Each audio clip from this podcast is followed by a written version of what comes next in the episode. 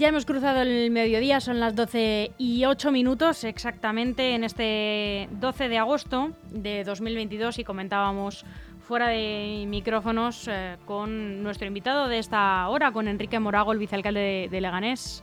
El calor que hace, vicealcalde. Buenos días. ¿Qué hay? ¿Qué tal? Buenos días. Pues la verdad que sí, que es lo que comentábamos anteriormente. Anteriormente, en, los en el último mes y medio. Yo creo que este año ha superado con creces eh, ya los broches, eh, o sea, los brochazos que recibimos el año pasado de calor. Y, esperemos que, todo tenga tendencia a regularse y a estabilizarse, porque ya no solo el calor que estamos pasando aquí en Madrid, sino que estamos viendo también las temperaturas que se dan en algunos lugares de España eh, no, no, no, tan, tan normalizadas en, este, en esta época. Y ya no solo en España, en algunos lugares de Europa también creo que está siendo está siendo muy, muy, muy anormal lo que está ocurriendo. Sí. así es, porque justamente en el Reino Unido van por su segunda ola de calor. Eh, y, lo están pasando verdaderamente mal. Así que, bueno, esperemos que pase pronto. Pero voy a aprovechar y quería preguntarte, Enrique, ¿qué te parecen, porque no lo hemos hablado, las medidas de ahorro energético propuestas por el Gobierno y que en la Comunidad de Madrid no han caído nada bien? Bueno, a, mí me genera una duda. ¿vale? todo lo que sean medidas de ahorro energético está claro que son buenas. Hay que considerar si en un momento determinado eh, quien te suministra determinadas eh, fuentes energéticas, eh, el impacto negativo que tendrán con una supuesta reducción, pues, pues ese, ese desfase no se terminará repercutiendo en otro formato. ¿vale? Eh, esa es la duda que me genera, porque eso no lo veo todavía muy claro. Cualquier tipo de medida de ahorro energético en este, en este mundo tan caótico que estamos viviendo en, el último, en los últimos dos, tres años, eh, con la pandemia, con esta guerra en Europa, eh, yo creo que cualquier medida es, es, buena. Sí también es cierto que había que, consensuarlas previamente y que esto no es a la, a la tremenda porque no son, las medidas globales no se pueden adaptar a, necesidades puntuales, ¿no? Entonces, yo creo que eso sí que habría que verlo. También estoy un poco en la línea de explorar otra serie de, eh, y ya eh, fortalecer otra serie de, digamos, de, suministros y de administración de energías, ¿no? Como a ser las renovables y demás, que todavía el mercado está muy encorsetado. Estamos todavía muy por, por, la, por el autoconsumo, pero insisto, yo puedo tener una vivienda unifamiliar, y la mejor calidad de energía que recolecto es cuando no estoy en casa.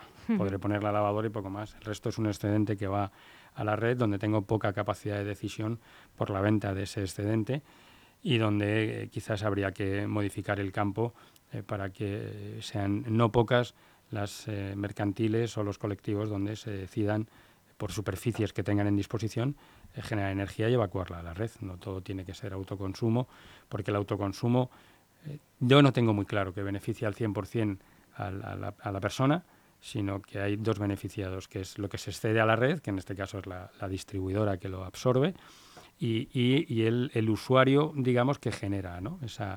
Ese autoconsumo. Pero mm, yo creo que hay que darle una vuelta, porque España tiene eh, una alta probabilidad de, de, generar energía solar y fotovoltaica a lo largo de un año, y porque hay muchísima superficie ya construida eh, que sería tan sumamente fácil como eh, dotarlo eh, de, las famosas placas fotovoltaicas preferiblemente hechas en Europa o en España, si puede ser.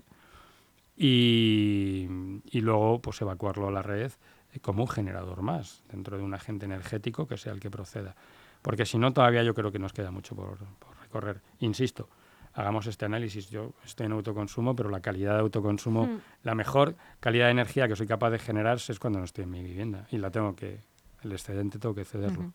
Y hablando de energías limpias y de ahorro energético, justamente hace unas semanas eh, se, bueno, os reuníais eh, o nos visitaba el eh, consejero de Administración Local y de Digitalización, Carlos Izquierdo, si no me equivoco. Efectivamente. Le acompañabas porque se va a instalar en Leganés, ya es un hecho, el mayor hub de recarga ultra rápida de vehículos eléctricos eh, de España, aquí en Leganés, la mayor electrolinera para entendernos. ¿Cuántos vehículos se van a poder cargar al mismo tiempo?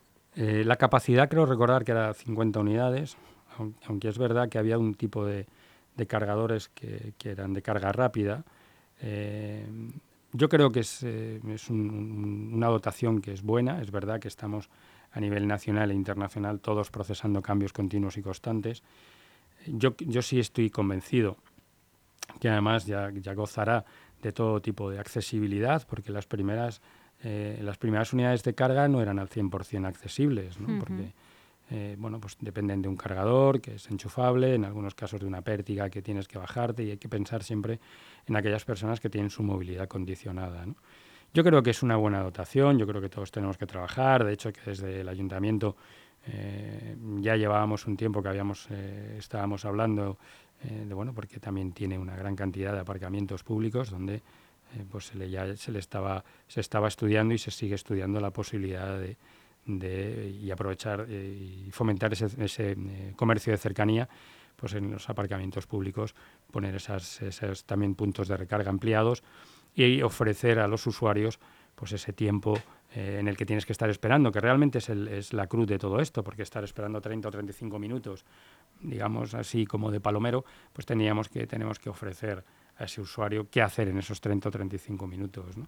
Y en ese caso sí es verdad que eh, eh, lo que tiene que ver con, los aparcamientos públicos eh, tenemos una, situación privilegiada y en eso también estamos trabajando. ¿Con esto qué quiero decir? Que tenemos que ir todos de la mano. Para mí, la verdad que me, fue un honor estar ahí, me pareció nutritiva la visita, me pareció muy, bueno ese, encuentro que tuvimos. Y, transmitir lo que hay por parte del ayuntamiento, no, lo único que es ponernos en la misma dirección, por supuesto. ¿Qué supone esto para, para Leganés? Bueno, supone ser un, por lo que allí vimos, un proyecto, digamos, innovador y pionero en cuanto al volumen, eh, pero, pero yo estoy convencido de que tenemos que seguir trabajando. Tenemos que ser conscientes desde las administraciones que la mejor disposición ahora mismo para que se haga ese tipo de recarga eh, sí o sí se producen en espacios donde, donde alternativamente hay una agenda de ocio, porque son 30, 40, 45 minutos los que hay que esperar, no para la recarga, porque eso tenemos muy claro cuál es la recarga, pero el tiempo de espera, porque se producirán citas previas, porque se hará una serie de... Porque ahora ya estamos todos conectados. Yo puedo coger mi app y reservar un cargador de tal hora a tal hora en una, en una superficie comercial. Entonces ahí sí es verdad que las administraciones debemos de ponernos también en, línea y ayudar a, esos espacios que tienen esas capacidades ahora mismo y que además yo creo que incluso la ley está siendo tremendamente injusto con ellos porque antes del 1 de, enero del 2023 eh, tienen que tener 40, cargadores por cada mil plazas, cuando, cuando en la calle no existen 40 cargadores por cada mil plazas de aparcamiento. ¿no? Entonces vamos a hacer un poco lo que no seamos capaces de hacer nosotros, no se lo podemos delegar a un tercero. ¿no? Yo creo que es trasladarle la responsabilidad. Y en ese sentido, las administraciones, otra vez, como se suele decir, no, no sabemos si estamos a por roles o a por setas. ¿no? Y no, no es de recibo que a estas alturas tengamos todavía esos vacíos. ¿no? Creo que una vez más una colaboración público-privada es fundamental, como el caso del que hablábamos de la electrolinera. Creo que hay que hacerlo extensivo a las zonas y esparcimientos de ocio, creo que es fundamental. Por esta electrolinera, perdona Enrique, para que el que no lo sepa, ¿dónde va a estar ubicada en Leganés? Está en, el barrio de Arroyo Culebro, justo al lado de la, de la estación, de, la estación de, tren, con lo cual, bueno, pues, pues es verdad que, eh, que, que, insisto, es una muy buena ubicación, porque es una ubicación eh, para mí yo creo que es adecuada, pero que no debe ser este el único proyecto, que debemos de seguir y todas las administraciones y el ayuntamiento. Eh, por eso también nosotros llevamos un tiempo trabajando en el que el mayor problema de tener una electrolinera o una dotación de este sentido, de, este, de estas características, es el espacio.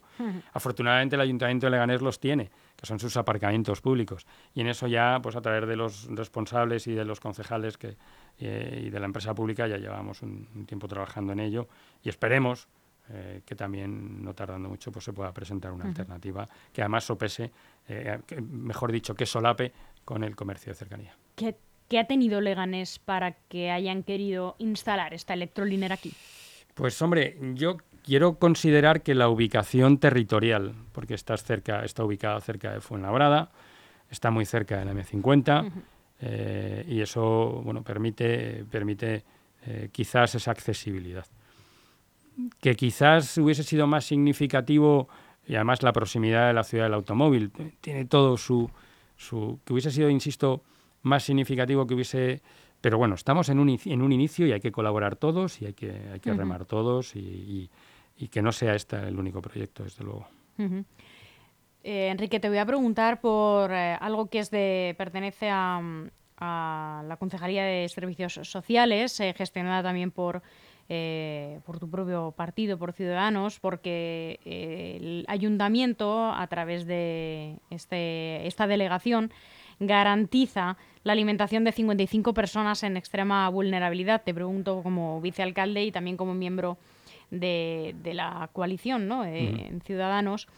Em, aún así, no se debería hacer más y extender eh, la garantía de la alimentación de estas personas durante más tiempo en el año porque lo reclaman. Pues mira, se está trabajando en ello. Es verdad que creo que ha salido en las redes o en los medios hace no, mucho, unos días, giraron una visita tanto el alcalde como, como Pilar, la concejala de, Políticas Sociales y Familia.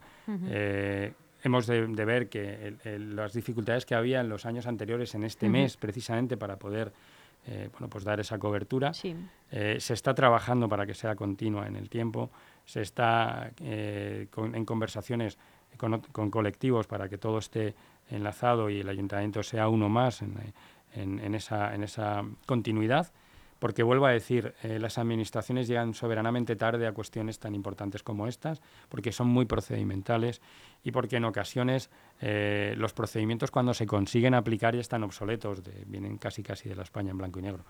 En eso es verdad y es cierto que hay que, seguirse, hay que seguir poniendo las pilas y no hay que esconderse, hay que, hay, que ir a la colaboración de entidades sociales eh, que tienen mucho más recorrido eh, y unos altos niveles de sensibilidad y solidaridad eh, muy por encima de las administraciones. Las administraciones, que no los gestores de las administraciones, las administraciones no atienden a sensibilidades. Estoy hablando de las administraciones. Las administraciones única y exclusivamente se rigen por normativa. Otra cosa es los gestores de las administraciones, ¿vale? quiero recalcarlo eh, precisamente y, además con, especial énfasis. mientras que los colectivos que atienden y que, y que dan cobertura a sectores vulnerables ya nacen desde la solidaridad, la solidaridad, perdón, las administraciones carecen de solidaridad ninguna. Podemos ser eh, tremendamente, eh, en ese sentido podemos poner muchísimos ejemplos. No hace mucho tuvimos un volcán. Eh, sí, mucho es solidaria la persona que llega allí, sí, el, gestor, el gobernante, o sea, la persona que gobierna, sí, pero luego ya los requisitos habría que preguntarles a nuestros compatriotas de, allá abajo cómo, cómo, cómo está todo lo que el procedimiento, ¿no? Insisto, Lamentablemente las administraciones no atienden a sentimientos y eso creo que, es tremendamente grave para una sociedad como está cambiando tanto como en estos momentos la nuestra. Enrique, también te vimos eh, hace unas eh, semanas en el trofeo Villa de Leganés. ¿Lo disfrutaste? Sí, mucho, mucho. También como comentábamos antes de micrófono, mm, calor. Hizo un día de mucho calor, sí. Hizo un calor, pero bien, porque es un proyecto nuevo en cuanto a su, a su dirección, pero pero continuista en cuanto a, la, entidad y a la firma del equipo, que es la ciudad de Leganés, en definitiva. Eh, y yo no sé por qué. Yo creo Se te está poniendo el corazón blanquiazul. Sí, bueno, no, no, no, no lo he de negar. Yo no soy anti nada. está claro y nunca me he ocultado que soy del Atlético de Madrid. No soy antimadridista, porque no lo soy. Porque nadie puede ser anti su vecino, nadie puede ser anti su primo, anti su amigo, anti su hermano. Entonces yo no lo voy a ser. En ese sentido, a lo mejor algunos socios o aficionados eh, atletistas me lo pongan, bueno, pero yo no lo soy. Lo siento, pero no lo soy. Y evidentemente eh, soy muy pro Leganés y estoy a favor que, de equipos como puede ser Alcorcón, Leganés, esa, eh, Getafe, Rayo Vallecano, Majadahonda, cualquiera de ellos tienen que estar, desde luego, en lo más alto del deporte de nuestra comunidad, claro. Te voy a preguntar por eh, tu partido que está inmerso en una refundación, en una refundación liberal en la que te hemos visto participar. Cuéntanos algo sobre ella. Bueno, yo evidentemente me, eh, eh, llamaron y me, pidieron que si podía participar en unas jornadas. Evidentemente dije que sí, porque, porque uno pertenece donde pertenece y cuando tiene el compromiso, hasta el final tiene que estar con ese compromiso y para mí estuvo bien, yo creo que hubo buenas aportaciones eh, y bueno, pues está en ese proceso que a mí no me corresponde, que le corresponde a otras personas, que ellos eh, tienen esa responsabilidad y que bueno, pues yo ya he considerado que he tenido la participación que me dieron y, me, bueno, pues lo cual agradezco. Eh, pero es verdad que nosotros mi prioridad fundamental es los ciudadanos de Leganés. Es Leganés, el vecino de Leganés, el contribuyente de Leganés y todo lo que afecta a Leganés. Porque el resto de gestiones se escapan de mi ámbito. Eh, son personas que están, eh, en las cuales eh, se confía y en las que tienen que hacer lo que consideren que deben de hacer. ¿no? Pero sí, sí, participé en las jornadas y, y bien, bien, bien. Hablé un rato, hablé un rato largo. Sí, sí, bien, bien. ¿Crees en la refundación del partido? Yo siempre he creído en las personas. Entonces, si detrás de, cualquier acción hay personas y que lo tienen claro, ¿por qué no he de creer? ¿Por qué no he de creer en algo que se hace con una buena voluntad y que no, que no sea nocivo para, ¿por qué no he de creer en ese ámbito o en cualquier otro? Luego otra cuestión es que la resultante sea efectiva o no, no me compete a mí, en Ludena. Insisto, para mí lo importante a día de hoy, eh, tú me das a elegir y son los contribuyentes y vecinos de Leganés, por supuesto. ¿Cómo te preparas para el nuevo curso? Porque todo el mundo sabe que el año en realidad no empieza en enero, empieza en septiembre. Bueno, pues, pues con, con ganas de seguir, de seguir eh, haciendo cuestiones y, hacer, eh, intentar ayudar a los vecinos de Leganés. Mira, he de decir que eh, todos hemos hablado y se ha hablado muchísimas, en muchísimas ocasiones de las dificultades que hay dentro del ayuntamiento para abonar facturas, para tal. Me consta que el resto de compañeros del equipo de gobierno están todos los días y venga y venga yo, gracias, eh, gracias a Dios, es verdad que cuando nosotros prorrogamos los, los presupuestos, tomé la decisión de con esos créditos pagar lo que, lo que se atrasaba de años anteriores, que habíamos tenido una pandemia, que habíamos tenido un ataque informático. A día de hoy no se debe nada. Eh, y es verdad que eso te penaliza a la hora de intentar poner en marcha otra serie de proyectos. Sí, te puede temporalizar un poco, pero no está en mi mente el, el encargar proyectos nuevos sin haber pagado lo que se debía anteriormente. En ese sentido quedo tranquilo. Es verdad que, se, ha, abonado tarde, eh, pero sí puedo decir que, desde, desde, el área en la que yo estoy eh, no, se debe nada. Eso no, deprecia lo que están haciendo mis compañeros del resto del equipo de, gobierno, que están todos los días. Pero lamentablemente, una vez más, la Administración lleva la velocidad que lleva. Y sé que lo que voy a decir tiene difícil encaje. Pero acordémonos en el día de hoy, las administraciones sí o sí están obligadas a la colaboración público-privada en segmentos eh, tan importantes como la recepción inicial de necesidades vecinales. Nadie, insisto, absolutamente nadie que va a pasar la ITV a su auto le recibe un funcionario de la Consejería de Industria o un funcionario del Ministerio de Industria. Hay una serie de tramitaciones que se tienen que atender sí o sí a colaboraciones público-privadas, teniendo un protagonismo muy importante en las estructuras eh, ya consolidadas dentro de los ayuntamientos y atendiendo a ofertas de empleo eh, público, que por supuesto, pero crecen mucho más rápido las necesidades eh, sociales y, vecinales que es capaz de dotarse cualquier tipo de administración. Y el que no quiera verlo así está engañando o no está diciéndole la verdad total a los contribuyentes, que en definitiva es a los que les debemos la, máxima disciplina dentro de nuestro trabajo.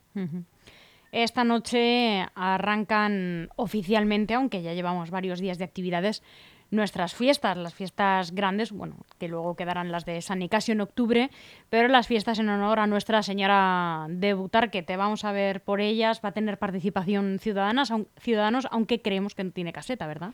Bueno, pues mira, se dan una serie de concurrencias. Sí, hoy, hoy además tenemos los fuegos artificiales, que estaremos allí. Eh, eh, tenemos eh, también, bueno, no nos olvidemos que este fin de semana juega nuestro Lega y hay que estar ahí apoyando, ¿vale? sin, sin, sin desmerecer los, las afinidades deportivas que tenga el Alavés, ¿no? Pero el Lega es el Lega y hay que estar ahí.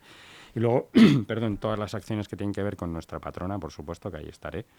Eh, y en la feria. Es verdad que nosotros eh, físicamente no, no, ubicamos caseta, pero sobre todo porque hemos tenido una intensidad de trabajo muy fuerte estos días en la administración y entendemos también que, que bueno, pues que, que, quizás hay que explorar en otro momento y otro escenario porque, porque la ciudad de Leganés y los vecinos necesitan que estemos al 100% y nosotros somos los que somos.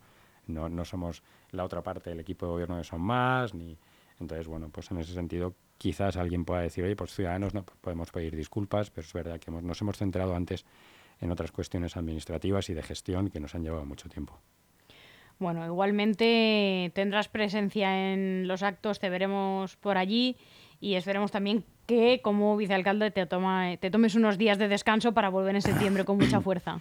Esperemos que así sea, Almudena. Esperemos que no se que los planetas, que no haya ningún tipo de problemas y coger esos ansiados días de descanso. Pues te deseamos eh, que pases unos felices días, que descanses y nos vemos por las fiestas. Muchísimas gracias y recordar que hay que seguir cuidándose. Hasta pronto.